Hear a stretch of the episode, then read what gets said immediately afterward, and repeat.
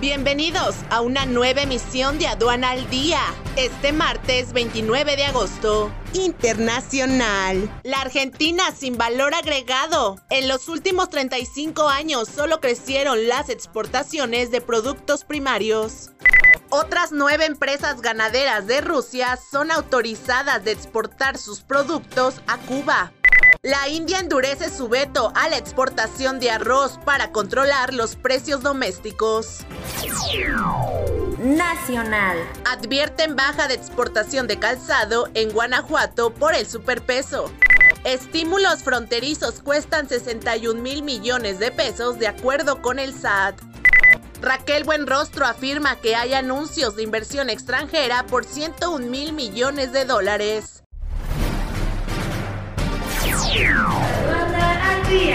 Este es un servicio noticioso de la revista Estrategia Aduanera. EA Radio, la radio.